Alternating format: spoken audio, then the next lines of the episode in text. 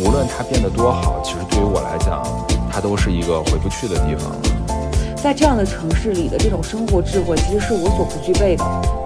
在老家，大家上来，我们先对一下我们双方的熟人有谁，列个表，特别神奇。Hello，大家好，欢迎来到我们的名字先不急第五期的播客，真的是实现了一个小目标，我们已经录到第五期啦，真是太棒了。那今天又是我重新做回主持人，呃，自我介绍一下，我是思雨，坐标香港。那我们另外的两位主播跟观众朋友们打个招呼吧。Hello，大家好，我是郝鑫，坐标硅谷，现在是一名搬砖程序员。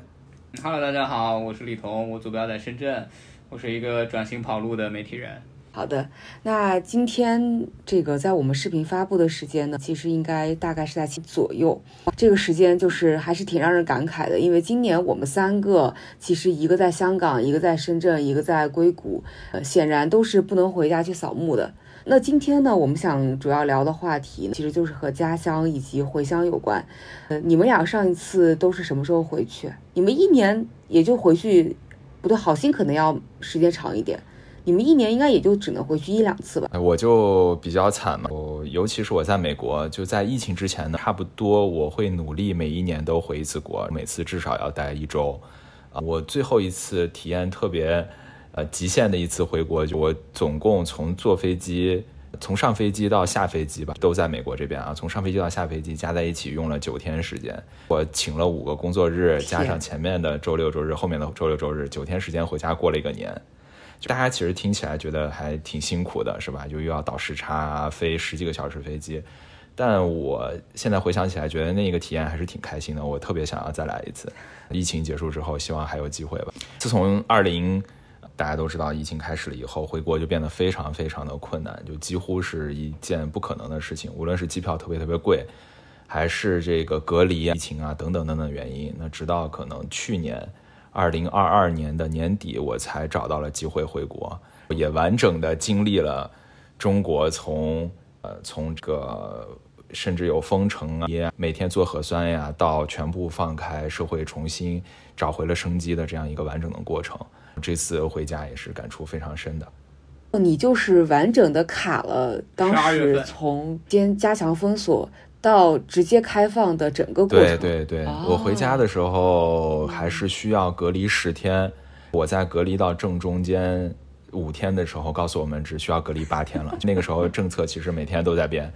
所以我是不敢提前一天或者两天去买机票的，我都不敢，因为那个政策就是天天都在变，我也不知道下一刻我会不会是绿码。我回家了之后，连续大概有三十天的时间，每天都做核酸，我保持是二十四小时核酸记录的，所以。我我在下飞机之前，我从来没有见过活的大白。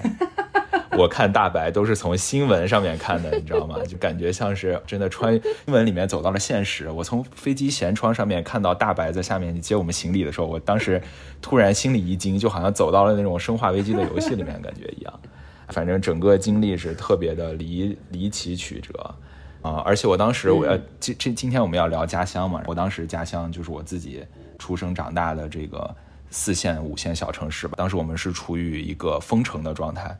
啊，真正的封城啊，包括我父母也是被关在小区里面不能进出的。当时我通过了各种手段联系卫健委，打电话投诉等各种各样的方式，我希望我能够找到一条回家的路，但是始终都回不去。直到十二月初，我们当时有新的十条。的一个政策颁布嘛，那个时候我们才解封。解封那一天我回家的时候，我还在高速公路上面，每一个人都要下车去做核酸。第二天，呃，我按道理来讲，我应该在家去等着做，连续做三天核酸都是阴性，我才能够出门。但是。还没有等到这个三天结束，到第二天的时候，就是全国就都放开了，什么限制都没有了，就突然一下子变成了就和美国一样，甚至比美国还松。我们很快就大概过了 三四天之后，家里面人就开始感染了，所以我我还在家里面去帮着。感染的我爸妈去恢复身体，帮着我的岳父岳母也是一样的感染，然后恢复身体。我甚至就，呃，两边的家里面两头跑，飞机都飞了好几次。所以我其实这次是完整的经历了整个的过程，那种时代的巨浪冲着你的脸直接打过来的感觉。呃，我我在回家这件事情上，我其实还是挺感谢零八年之后那一波大基建的。呃，我不知道你你们对这个东西有没有感觉？就零八年之后后的大基建对对我来说，就是我们那个小城市修了个机场，修了个机场之后呢，就会有我就就到广州、深圳这种城市的航班就会增加，虽然也没有很多吧，每每周大概就四个航班的样子，但对我来说这是一个非常非常。真的是一个非常非常便利的事情。我原来，比如说原来在广州工作，我要回我家的话，我要么要飞运城，离我家差不多有一个一百多公里的一个距离；要么我要飞太原，那更远了，两百多公里。我现在回家，我基本上就很认真的说，我随时想飞，我只要有航班，我马上就可以走，比你们想象的频率要高很多。我差不多一年能回个三四次的样子。一种情况就我逢年过节我就想回家在家待两天，就好心的那种说回家过春节对我来说其实不是个事儿。我基本上回家过年，不是回家的节奏就是什么五一了，我有点想回家，我不想，我觉得深圳的这个饭太难吃了，我要回家吃饭，我就飞回去了。国庆也是。另外一种情况就是我经常要去北方出差嘛，比如说我要去北京出差或者我要去西安出差，那我就顺便多请两天假，我坐高铁直接就回去了。对，高铁也是另外一个。啊，说到说到这个基建这个事儿，我是真的要在节目里面吐槽一下。大家可能觉得现在我们建了这么多高铁，这么多机场，回家特别方便。但是你们不知道，其实这个世界上还有很多的城市或者县城是被抛弃的。我可以说，我们我是山西省阳泉市的，阳泉市大家可能没听说过，是山西省人口最少的，总共有三个名人吧，大家耳熟能详的。第一个是李彦宏。第二个是刘慈欣，第二、第三个就是名字先不及播客的主播好心，大家从此以后记住了。我的妈呀！对，受不了。但是话说回来，我我们阳泉市其实是以前是铁路拉来的城市，火车站是在市中心的。但是自从建了高铁，高铁到北京大概是两个半小时，两个小时多一点啊。但是呢，我们从市中心到高铁站要四十多公里，且只有公路，没有任何的其他的选择。四十公里是个什么概念啊？就是很有可能高铁都已经从我家都到石家庄了，我还没有从我家到火车站呢。所以，所以当时这个零八年基建的时候，我们那边的铁路是全国可以说是前前几名的，还是甚至是第一名的？我具体我忘记了，就非常非常早期的一个高铁。它在新建这条线路的时候，真的没有考虑我们这个城市里面的人的感受。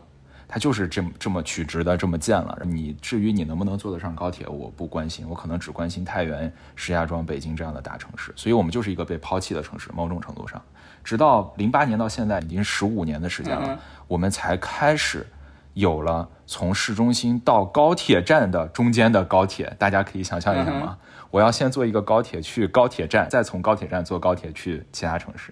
就非常非常的不方便。会不会是因为你们的城市真的实在太小了？如果建高铁从你们家门口走，不是在经济上不是很划算？我觉得这是一个政治上的未解之谜。为什么是这样子的？我也很难解释。因为事实上，我们后来又修了一个火车站，这个火车站是离的城市还挺近的。但是因为之前的火车站已经修了很多，火车已经走那边了，所以新的火车不会走到我们这个新火车站来，就是这么的乱。太有意思了。我自己个人，我差不多一年就是回一次家，大概就是在春节的时候。所以其实从我读大学零九年出来到现在，每年其实就是保持这样的节奏，我回一次，大概每次可能一周到十天不等。所以对我来讲，就每一次回家我都特别特别特别珍惜。而且，其实，在工作和生活当中，我自己觉得自己还是个挺坚强的人。但是，真的，我这么多年，每一次从家里离开，每一次我都会哭的不行。读大学的时候，你说恋家也就算了，但是现在我都结婚了，我回家之后还是不行。我哪怕是住半个月，我从家里走，我还是要哭的不行。那个感觉真是太难受了。但是，离开之后，可能。哭过那一段以后，上了飞机，回到了香港或者回到了深圳，然后马上又投入到工作状态之后，就会重新变成一个非常坚强的人。我不知道你们是不是有一样的感受，但我觉得大爷，如果你一年回四次，可能你会好一点。是的，就拿回家这件事情来说，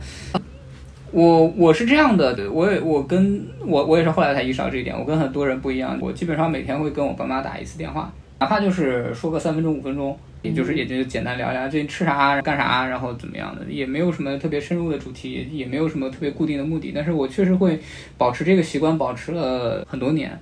所以你如果要说到恋家，我觉得在某种程度上，我其实比你更恋家。我很愿意去跟我的父母保持一个高频次的，以及彼此都知道自己在做什么的这样的一个沟通习惯。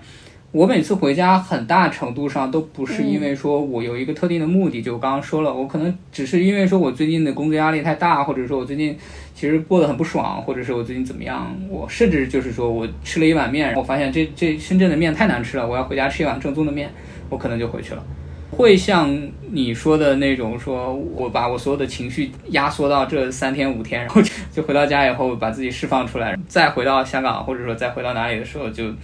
那种恋家的情绪又突然起来，不会了。我其实一直是处在一个平稳的，有有有这样一个感觉了，然后就回去去跟家人共度一段美好的时光，然后再回来自己开始就把这段时光作为自己继续往前走的一个这样的一个支撑。我我觉得如果是我的，我其实是李彤的呃另外一面吧。对，因为我回家确对，因为我回家确实比较难，而且我跟父母沟通也会比较难。我们会找一个。我我在我在家不忙，我父母也，比如说刚刚吃完饭的时候，才能要要要约定好才能够去视频啊或者电话。我们甚至都没有办法随意的去打电话，因为可能有这个时差的原因。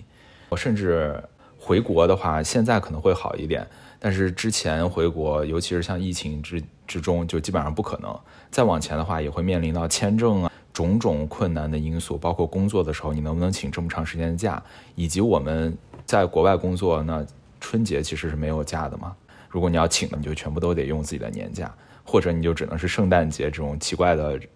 嗯，离春节还有一段距离，但是你又不得不要回家的这种这段假期。整体我回家的路是非常困难的，特别是疫情这段时间，会让我感触特别特别明显。我可以到什么程度呢？我可以到就是晚上睡觉的时候，我做梦都可能梦到回家，我梦到我爸我妈。对，或者梦到非常亲的人，还有的时候是你我躺在那儿，比如说我马上就要睡着了，但是我可能突然回忆起了我的，啊，比如说小学的校园，或者是上学的时候走过的那个小路呀，我小的时候玩的院儿啊，甚至一和小朋友们一起玩过的游戏，就这些因素在我脑子里面一旦出现的时候，我整个人就会清醒了，它并不会让我陷入到一个。越来越放松的状态，它反而会让我突然间觉得，因为它在我们脑子当中是很重要、很很重要、很重要的一个一个因情感因素在里面。所以，对回家这件事情对我来讲非常的重要。你说起这个，我想到了，其实今年过年回家的时候呢，我妈就带我去看了一下我们家，我还有记忆的，在人生最初的阶段家里住的那个小平房。它是一个现在已经正在要被拆迁的状态，但是可能是因为资金预算的问题，所以它拆了一半儿，三层的小楼拆拆了一半之后，有剩下了一半断井颓垣的那个状态，遗留在一片重新。重新拆迁或者是重新维修的这样一片小区里，我当时去了那个场景之后，我就特别特别感慨。我我天呐，我这个泪腺突然就开始工作，就每次看到这个场景，我就要哭出来。其实也不太知道触动我自己的那个点是什么，可能就是因为看到了一些老的东西，所以我特别能理解好心说的。你只要想到了这些，呃，过去的这些。场景，或者是这些人，或者这些细节，可能就会变得特别清醒。那我想问问你们，这几次回家，或者是最近你们回家，有没有对家乡有什么特别的感觉？比如说家乡的变化，哪些是有让你们高兴呀、欣喜呀，或者失望？有这样的 moment 吗？我其实是间隔了非常久才回一次家。我上一次回家，离我上上次可能已经过去了将近四年的时间。所以这个跨度是很大的，尤其尤其对于我们中国来讲，我们发展的非常的快，啊，特别是像我爸妈，他们在这四年当中也换了一个新房子，也搬到了新家。我们的老房子就是一个处于待售的这么一个状态，里面很多痕迹也都没有了。所以我这次回家其实是变化非常大的。我住在一个我根本就不认识的一个新房子，我都找不到我自己家在哪，我得我得要地址，我才能知道我要我要打车，我要去到什么地方。啊，所以变化是非常非常大的。那我们家这个小城市呢，我能感觉到它其实是有在变，包括我父母的生活水平也有在提高。哪怕是经历了三年啊，大家都觉得好像我们的国家其实经历了挺多困难的，好像经济没有什么变化，大家对于经经济发展的期待会更高。但我其实从一个完全局外人的角度的，我还是能够看到它在变好。但是呢，无论它变得多好，其实对于我来讲，它都是一个回不去的地方了。对，因为这样的一个四线或者五线的小城市，有太多太多你没有办法满足的，你已经习以为常的生活方式。比如说，我们的城市里面没有，甚至没有一家瑞幸咖啡。如果你想点一杯瑞幸咖啡的话，你都是不可能的。没有一家盒马生鲜，所以你也吃不到有机的这些蔬菜啊之类的这些东西。在我们的小城市里面，没有，甚至用滴滴都是很少的，大家还是习惯于招手打车，所以你会觉得好像又回到了上一个时代这种感觉。像用美团外卖什么的也是非常非常的少的。大家上班工作呢，也是中午也不会说吃工作餐，中午可能就是回家做饭烧菜，知道吧？下午再睡个午觉之后，下午再去工作，晚上再回家再做饭再烧菜，完全是小的时候那种非常缓慢的节奏，所以你会觉得有一点点穿越，好像又从一个平行世界穿越回到了另一个平行世界，然后它有它自己自我的运行方式，你站在这儿就仿佛是一个从从一个客观在观察这个世界变化的一个局外人。对，就是你明明对他很熟悉，你明明就是在这个地方出生成长，长到将近二十岁的时候才离开，但是你回来的时候，你会觉得他是最熟悉的陌生人的这种感觉，特别的神奇。嗯，比较难过的是，对于我，我我其实有的时候很羡慕我有一些朋友，他们家里面是大城市的，北京、上海、广州、深圳，呃，他们是回家以后就觉得我们这个。地方也很不错，家里面人也会跟他说啊，什么时候快点回来吧，回到家里面很好，在这边很好。但是我从小到大其实从来都没有收到过这样的信号吧，从我父母的这种信号，就是大家都觉得，嗯，你千万不要回来，这个地方不是不好，不适合你，等等等等的。所以是一种非常对于我这种四五线小城市出来的人吧，家乡是一种非常非常复杂的情感，你很难用。失望啊，或者是开心啊，去总结它，而是一种五味杂陈的感觉。行，那我说一下，那在这个事情上，我跟好心其实其实真的是有点相反的。我我来分享一下我的整个的一个感受，因为我不像好心很久才会回去一次。我的感受其实就是我在很大程度上，我的家乡变得会越来越像我所生活的城市。你抽象一点说，它的现代化会越来越好。举一个简单的例子来说，最早的时候，我爸妈来深圳或者来广州跟我过年，然后我会带他去逛一些，比如说老家没有的这种店，啊，比如说像迪卡侬。在二零一八还是二零一七年的时候，就我们那里就开了一家迪卡侬，一直开到现在都还有。后来，后来经历过一次的衰退，但是迪卡侬依然很健在在那里。在至于说像好心说的什么老家连个瑞幸都没有。我我我们那里有两家星巴克，其实这个其实还是很出乎我的意料。我在想，当地的人民生活水平已经可以支持到星巴克了。再有，比如说像盒马生鲜这种，其实也是也是有的。这个不是我想说的重点。我从大学开始，就是在我上大学之前，我爸当时给了我一笔费用。你现在高中高考完了，你自己去整个山西转一转，不然你到了大学之后，你去那么远的地方，人家问起来说你们家里有啥？你除了除了这个空气污染和煤炭，啥也说不出来。对，这这这是一个这很真实的情况。我拿这笔钱跟着我两个高中同学，在从太原吧一路南一路到湖口，然后逛了一圈，就整个晋南逛了一圈。让我对整个家乡其实有很多不一样的认知。我虽然还是很觉得很羡慕说像北上广深这样的大城市生活便利啊之类的，但是我会发现这种小的城市，尤其是像这种历史比较悠久的这种，我们最早可以追溯到这个春秋战国时期那那些那些那些历史文化的东西，让我会越来越对家乡产生一种。你可以说寻根，或者是说我会因为我生活在这个地方，我成长在这个地方，我对它有一种自豪感，是这样的。等到再大一点，就是大学毕业了之后，我会慢慢的，比如说我在深圳可以拿滴滴打车，那然后我回到临汾也可以用滴滴打车。另外一方面，就说到我回去以后看到一些开心或者不开心的地方，呃，两个感受吧。第一个感受就是我这次回到老家之后，呃，非常非常多的电动车。我指的是电动汽车，就我发现好，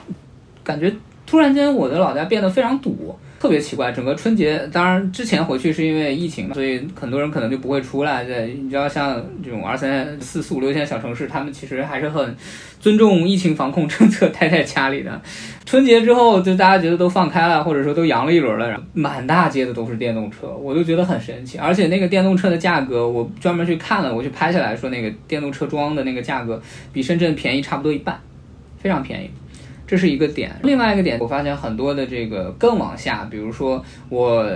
爷爷或者说我一些亲戚在住在农村里面的，他们开始慢慢的往城里面去搬，农村开始慢慢的就没有什么人之后，最最开始就是因为没有人去种地嘛，这个土地就处于一个撂荒的状态，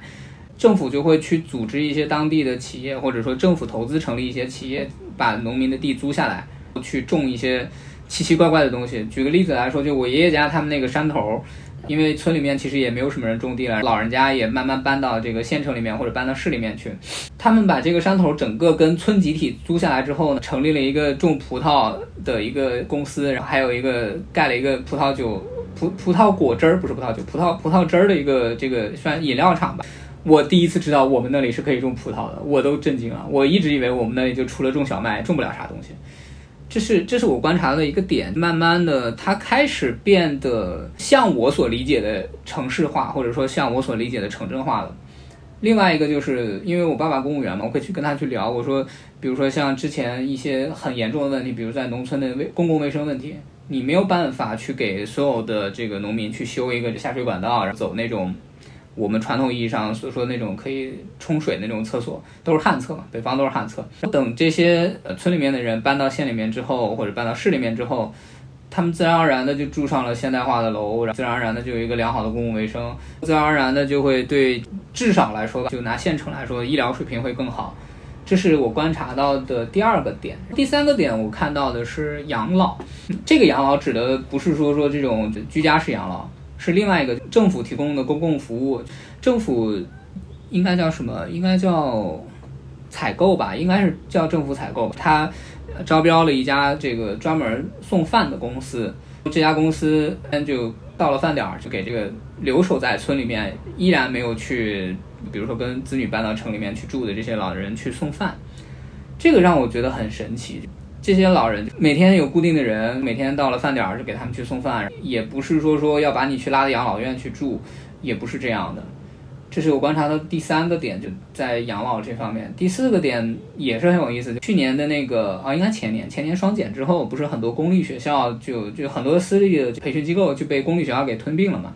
吞并了之后，有大量的闲置的教师资源。怎么去解决呢？当年零八年就又回到那个大基建。零八年大基建的时候，我们那里建了一堆的这种奇奇怪怪的建筑，比如说什么博物馆，比如什么青少年活动中心啊，比如说这种很大的那种建筑都空着，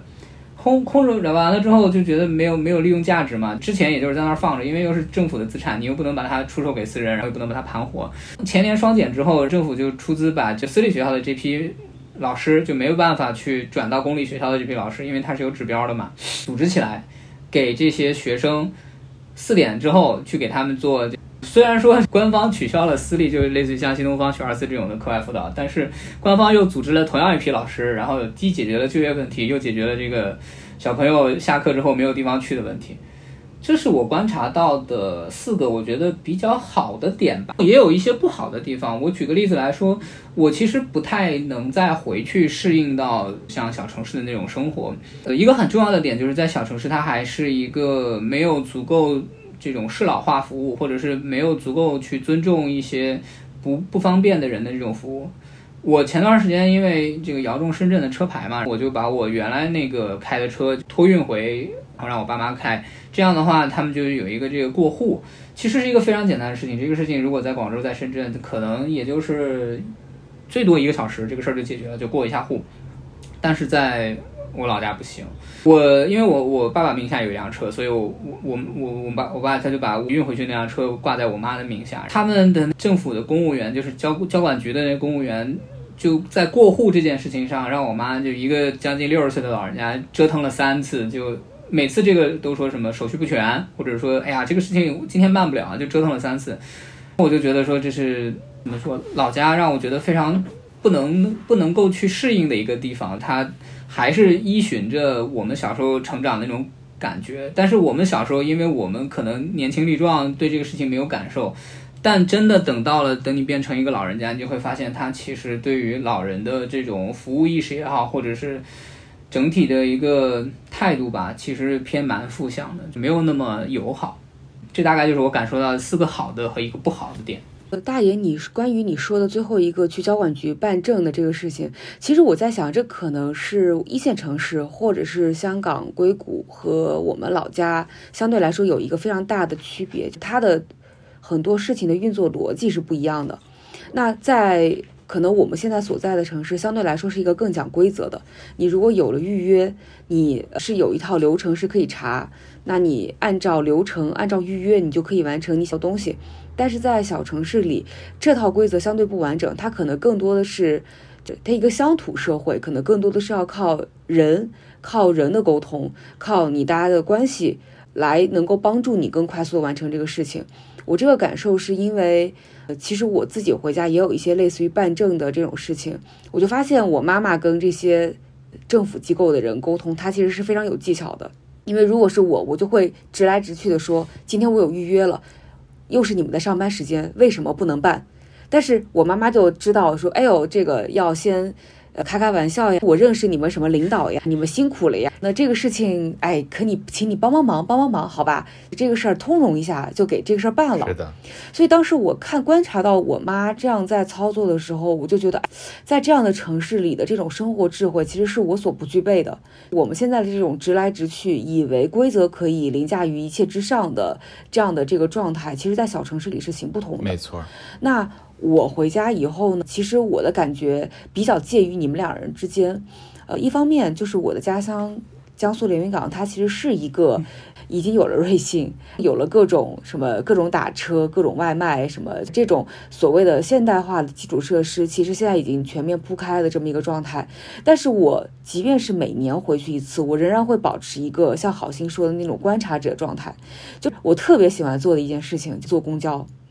让那公交车慢慢悠悠的带我在这个城市晃悠一圈儿，我就会带着一种孩童般的好奇，就看有哪些店兴起了，有哪些店倒了，这里又怎么样，那里又怎么样。我觉得观察这些事情让我觉得非常的快乐，这是我每年回家一定会做的一件事情。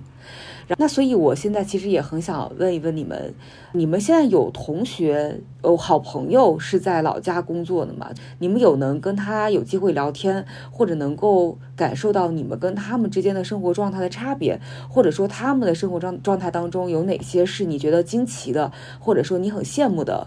这样一个状态嘛，那我先分享一个我自己的，我其实也觉得我自己是一个没有办法回老家工作的这样一个状态，主要的原因是我觉得家乡没有适合我的工作，我这儿我觉得我回去真的不知道该干什么，所以有的时候我父母会说你回来考个公务员，我就会觉得我的天，就是 我。我真的不知道我自己能做什么。那今年我有一个好朋友，算是高中时候的一个同学，也是朋友吧。他呢从上海回到了家乡。他其实当在是我们当地的一个比较有名的一个研究所。他回去其实也是因为家庭关系，他其实希望能够疫情期间嘛，希望能够跟父母在一起，希望能够照顾他们。这一点就是我特别特别的认同，我也非常羡慕他。但他讲了他自己回去工作的状态，他给我分享了一个点，让我觉得特别扎心。他说这个小城市的这个技术的落后程度。相比较大城市来说，就是太触目惊心。那他从上海回去之后，他就会觉得，在这样一个在我们家乡其实已经算比较顶尖的研究所里，仍然有非常多在他看来就像小学生数小学数学题一般的简单的问题，是这个研究所一直长期以来无法解决的。这个研究所已经是我们当地最优秀的研究所之一了，它也是我们当地公认的什么待遇呀、什么科研水平呀，非常。非常棒的一个地方，但他从一个我回去之后仍然有这样的强烈的冲击，这个是让我觉得特别冲击的一个点。我当时跟他聊的时候，我就会觉得，一方面我能够羡慕他回去跟父母在一起的状态，但另外非另外一方面，我又为他的才华而可惜。我觉得他的才华没有办法在小城市里是没有办法发挥他的这个热量的，嗯，所以我不知道你们有没有这个。朋友或者是关系很好的发小，现在还是生活在自己的家乡，那他们的状态是怎么样的？我很好奇。我是有的。特别说到这个工作的问题，你像我现在在硅谷做程序员嘛，那我回到我的五线小城市里面，肯定是当不了程序员的。但是我回头一想，我不知道你们知道不知道，刘慈欣现在还是住在山西阳泉的，他并没有换其他城市住。所以我想一想，可能还是因为自己不够牛吧。如果你真的是个大牛，你在什么地方其实都是无所谓。你说实在的，你要真的是做什么投资啊、金融，你要真的非常非常厉害，那你住深山里面其实也无所谓，只要有网，是吧？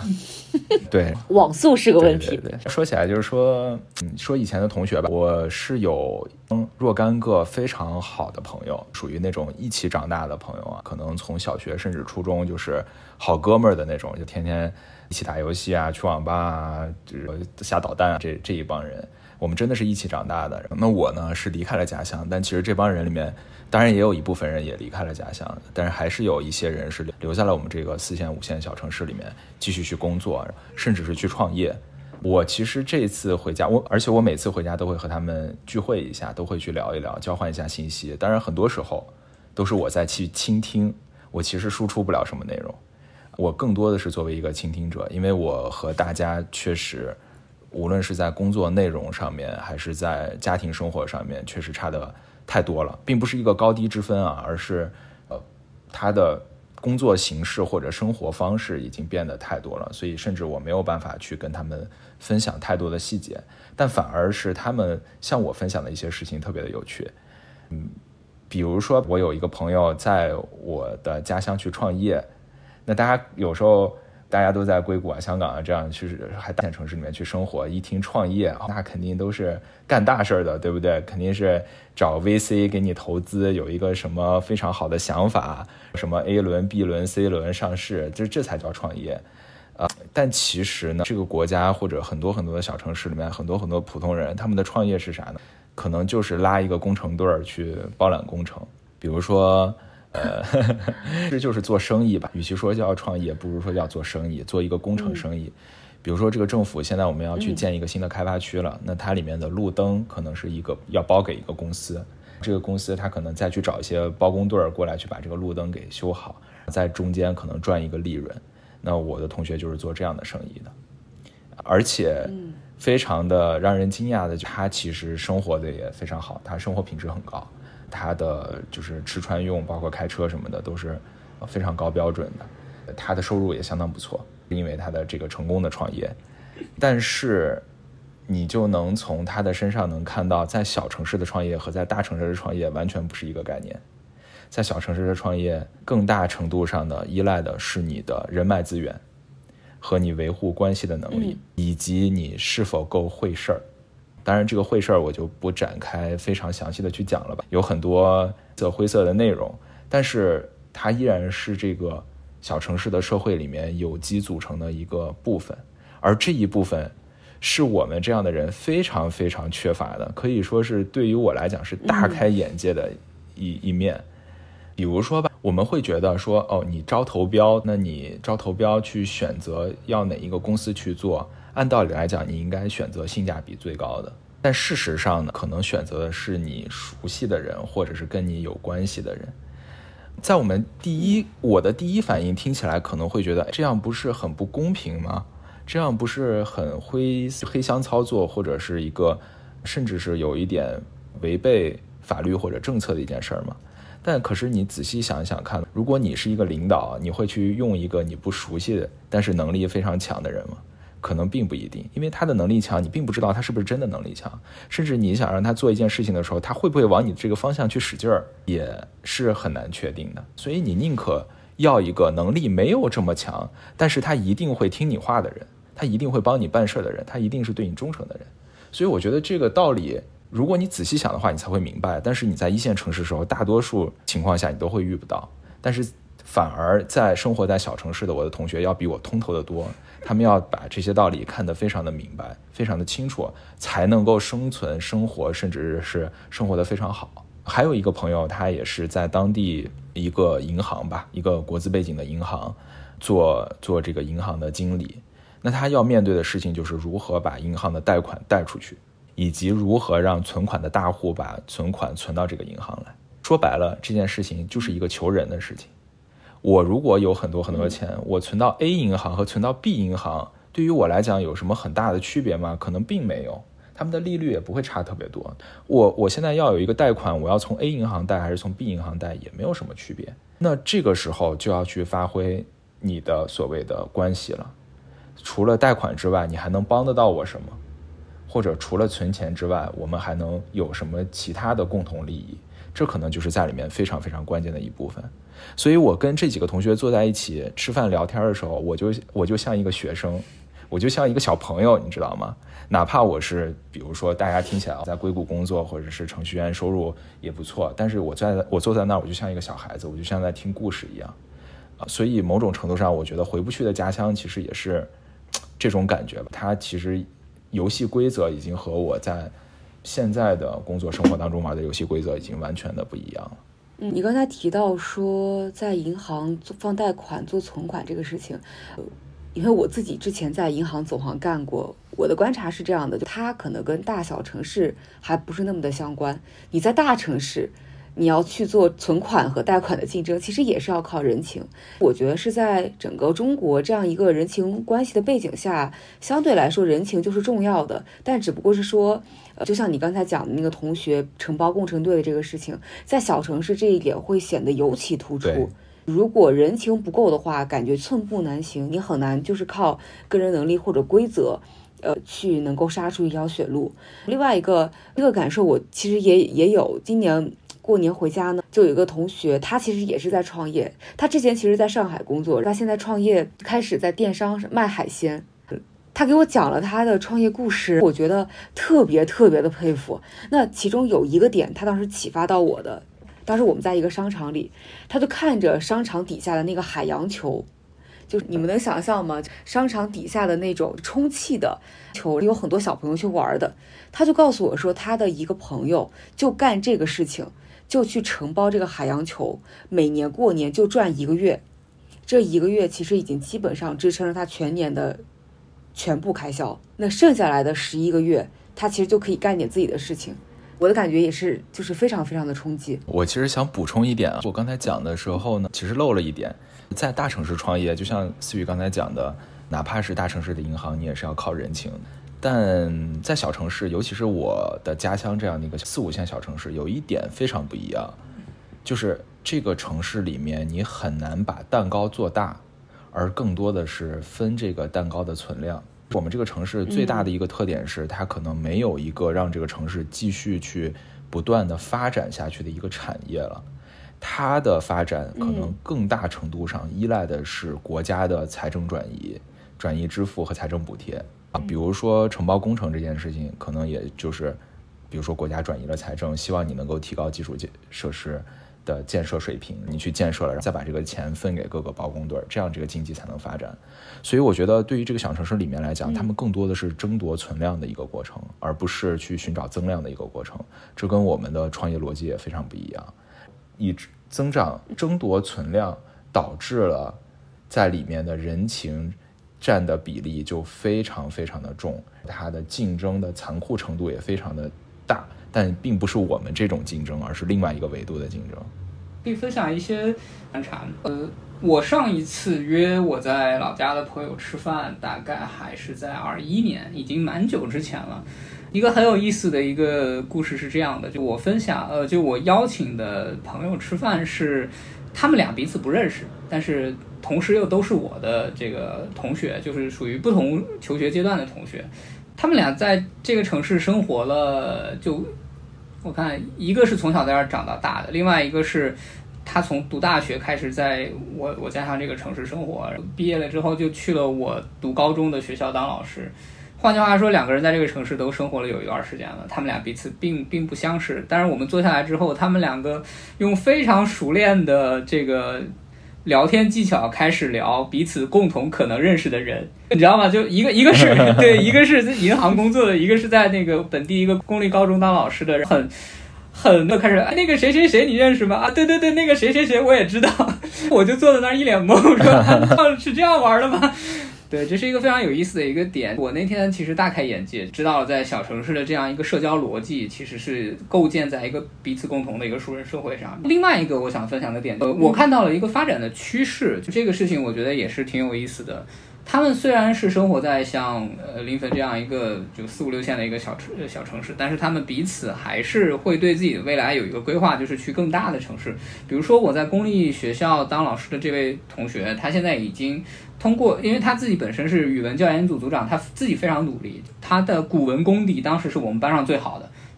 他他去我们那个高中。好像就干了两年吧，就当了语文教研组组长，去当了高考的山西省高考的语文语文组的阅卷阅卷老师。他现在已经调到省会去了。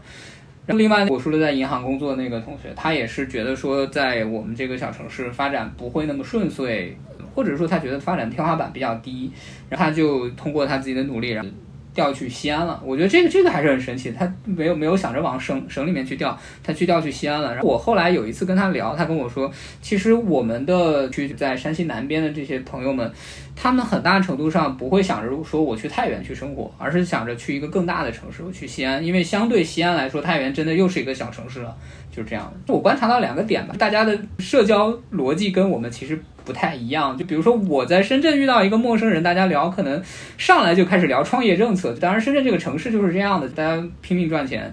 然后在老家，大家上来就我们先对一下我们双方的熟人有谁，然后列个表，特别神奇。另外一个，其实我可能想听一听你们分享，就因为我自己虽然是每一年回去，但是坦率讲，我是其实可以怎么说呢？肉眼可见的感受到父母在慢慢变老。家人在慢慢变老，所以每次我回去，我会问他们在吃什么药呀，现在身体状况什么的。但其实这个话题感觉就是不能触碰。我我提到这个话题，我其实都很难受。所以，因为我们到了三十多岁这个年纪，我不知道你们有没有思考过，就说给父母养老的这样一个问题。我已经在非常非常认真的考虑这个问题了。是我自己的一个想法是，无论如何，我会要让父母就来到我身边，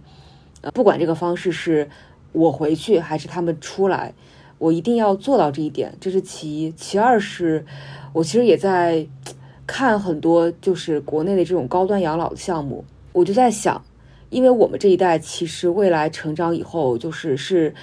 两个人要养四个老人。有可能会有一到两个孩子这么一个状态，那但凡这两个人还要保持一个工作状态，你就不可能有非常充足的时间。任何一个老人出了问题之后，你能马上第一时间赶到，我觉得这个是在异地的这个状态下是一定做不到的。所以我就在想的是怎么样去解决它。我想到两个方法，就第一是让我的父母来到我身边，第二是有这样一个高端养老社区，能够随时有医生和护士能够帮助我去解决这样一点。我不知道这个问题你们有考虑过吗？或者是？你们是怎么想的？这个问题说起来，我比你们的问题都严重的。对，父母养老其实对于我来讲是是一个悬在头上的一把剑吧，它是决定我人生方向的一件事情。它已经不简不简简单单是一个问题了，它是一个方向性的问题。因为我在美国，那我已经出国将近快要十年的一个时间了。嗯，就像你们说的，父母在我这边。这十年中的大多数时间都是网友，我们只能在网上见面。我也很难真正关心到他们的身体，特别是他们在我们父母这一代人其实很特殊，他们需要照顾老人，他们的父母又是相对吃过苦、受过罪、比较偏执的一代，所以照顾他们也照顾我们的爷爷奶奶被养老其实是非常非常辛苦的，很多时候。然后他们我们的父母这一代人也是中国。生育率最高的时候吧，婴儿潮的时候，所以他们这一代老人的数量也特别特别多，所以养老对于我来讲是一个极度困难的问题。如果我选择待在国国外，我几乎没有办法给我父母养老。我可以说，除了有吉祥物和精神鼓励的作用之外，我没有任何作用。对，所以如果我要选择让我父母可以有一个比较。安详、比较充实、比较呃舒服的晚年呢，那我必须要回国。对，而事实上，至少到目前为止，我也是这么想的。因为我觉得把父母是去接到国外养老，几乎是一件不可能的事情。至少对于我父母来说是不可能的事情。当然，我相信还有人的父母可能非常的对国外也生活也没有关系，但是对于我来讲是不可能的。在国外，你人生地不熟，失去了所有的朋友，失去了所有的社会连连接，只和你一个人去做连接，那对于我父母来讲，可能都是一种煎熬。对，这不会对他们的健康也没有任何的帮助。所以，给父母养老这件事情，会让我决定，在未来的某一个时间，我可能一定会回国，而且我可能会把我父母接离现在生活的这个小城市，甚至我这一次回国的时候，就已经跟他们再去聊，我们要不要搬到一个相对比较大一点的城市去，尽可能的保持他们的社会关系，尽可能保持他们的熟悉度，但是我们搬搬离现在这个小城市，因为就像我之前说的，在小城市，哪怕我人在国内。我想要回家，其实都是路途坎坷的，都是有很多障碍的。在小城市也缺乏很多很多的资源，所以我们可能必须要做一个妥协。我的妥协就是要从美国搬回国。那对于父母的妥协来讲，我们可能不能再待到你们生活了一辈子的熟悉的地方，我们可能需要换一个地方住了。对，这是一个对于我们整个家庭来讲非常非常大的挑战。对于我的妻子也是这样子的，她也面临了一样的问题。我的岳父岳母还在不一样的城市，那这件事情就会变得更加的复杂，非常非常的难办。所以我现在都不敢想象，我到底会想到一个什么办法才能解决这个问题，真的太难了。而很多事情没有必要去提前给自己设置那么多的障碍，就很多事情摊开的跟父母聊，这个事情就会变得非常容易。我拿我个人经历来分享一下，我大概是在读大学的时候开始有这样一个感受，就是说我一定要把我的父母。就将来，他们老了之后嘛，一定要把他我们的父母从山西接出来。你们可能知道，在我生活的那个年代，就上个世纪九十年代，山西是全全球污染排名第一的一个一个地方。尤其是我们那个城市，因为有煤、有有焦、有铁、有煤焦铁这种。而且整个的地形又不适合有风去把它吹散，所以我们那个小时候真的是各种空气污染。我在工作了大概三年还是四年的时候，有一次回家，冬天回去的，整个一一一出来机场，整个灰蒙蒙的那个感觉，嗓子开始疼，一直疼到我回到广东，我就跟我妈开始聊这个事儿，我说你们不可能老了以后还生活在这儿，就别的不说你。举个例子，你搬离山西，或者说你搬到广东来，你至少能多活二十年。当然，这个这句话开玩笑，但我觉得多活两年还是没什么问题的，因为你们。真的是没有见过山西那个污染有多到底有多严重多可怕，就基本上到了污染季的时候，你根本连门都不敢出。我其实从那个时候开始就一直在做准备，一方面是物质的准备，一方面是准备。跟你们刚刚分享过，说我跟我父母的沟通频次非常高，比如说他们一有一个什么头疼脑热之类的，我就会跟他去讲说，如果你们能生活在一个服务态度更好、医疗资源更丰富的地方，其实相对来说会。活得更舒适一些。我也会在不同的时候，每年不同的季节，请我爸妈来这边来住一段时间，可能就一周啊、两周啊这样子，让他感受一下南方不同季节的，比如潮湿啊。我也就最潮的时候，我也会带他来来感受一下；夏天最热的时候，也带他来感受一下。包括前年过年他们来深圳过的嘛，我也会带他们去体验一下这个深圳的医疗资源，比如说北大医院是什么样的，港大深圳医院是什么样的。整个的服务态度会差别非常大，就是沟通上面的准备，我们基本上全家达成了一个共识。我爸现在不是还没退休嘛，我妈已经退了。等我爸退休了之后，广东来，最初的一段时间可能是冬天来来来广广广州住，夏天再回到山西去。等再过几年之后，可能就他们彻底的就搬到广东这边来住，就不再回去了。至于好心说的那个问题，说实在的，在你看来，对他们来说是要克服非常大的一个困难。我也跟我爸妈聊过这个事儿，我说，比如说跟你的这些亲戚啊、朋友啊，就有一个隔断，会不会很难受？他说其实不会。认真来去想说，就是我妈其实她并不是。山西南边的人，他是晋中人，所以他本身的一个人生跟他原有的整个的家庭发生了一个很大的一个切割。就在上世纪交通还不很不是很便利的时候，他想回趟家也非常非常困难。所以他对这个事情没有那么强的抵触情绪。他说说，就比如说跟你们住在一块儿，甚至说我们在深圳，他们在广州这样住着，他们都觉得无所谓，挺好的。我觉得搬到到广州或者深圳。跟从山西搬到美国是完完全全不一样的概念。你毕竟说的话都不一样嘛。这是这是一方面的。对我说回到刚刚那个，我觉得好像说的对，就是你生活在一个完全不一样的社会规则的一个国家，那是另外一种体验，就是你会有特别强烈的说，我跟他们是有排他性的，我感受也很深。慢慢广州也好，深圳也好，我觉得他们最大的。一个优势就在于说，他们会对外地人没有那么的排斥，但骨子里其实还是有的，但相对来说没有那么大的排斥。我觉得最核心的都不是钱的问题，最核心的是精力和时间。因为以我自己家里为例，我外婆现在九十四岁，那她其实是有七个子女，我能够看到她生病的时候，这七个子女是怎么样。当然，其中有几个子女是。没有在管养老的事情的，就是在管他养老的这几个子女之间是怎么样轮班倒，怎么样相互协作，怎么样去共同配合来帮助完成照顾他住院、出院和身体健康的这个过程。我看到这个场景的时候，一方面觉得。羡慕我们爸爸妈妈这一代有那么多的兄弟姐妹，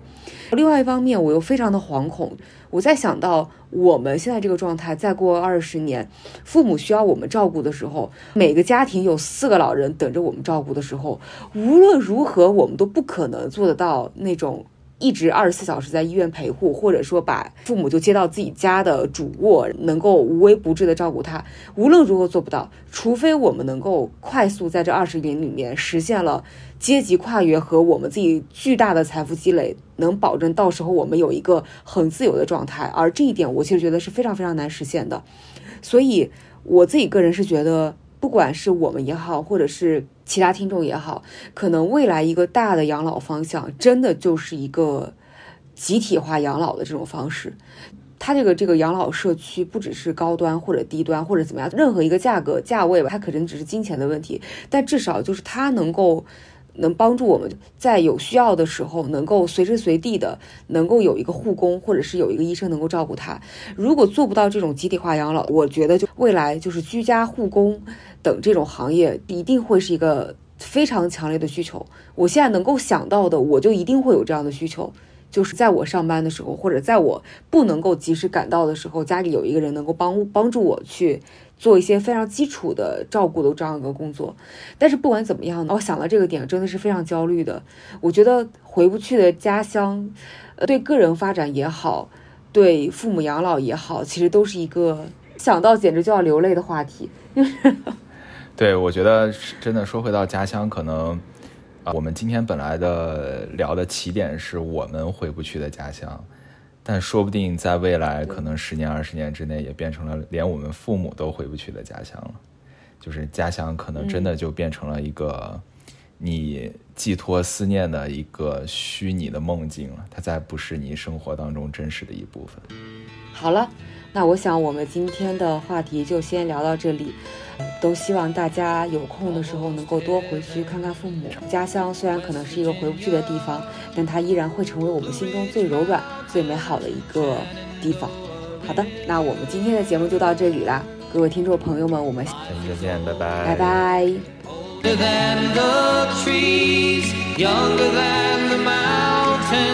growing like a breeze, country road.